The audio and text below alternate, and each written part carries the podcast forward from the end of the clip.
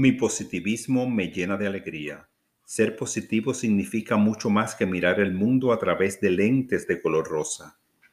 El positivismo es la manera como me relaciono con el mundo. Decido ver lo mejor en toda persona y hacer lo que me sea posible en cada situación.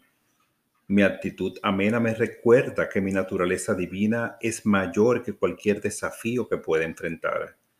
Mi carácter positivo me ayuda a tener presente quién soy, una expresión infinita del espíritu.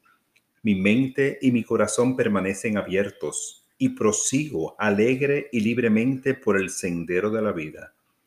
Comulgar con Dios en oración aviva y fomenta mis expectativas positivas me siento lleno de energía y animado para encontrar nuevas maneras de compartir mi visión optimista con el mundo que me rodea.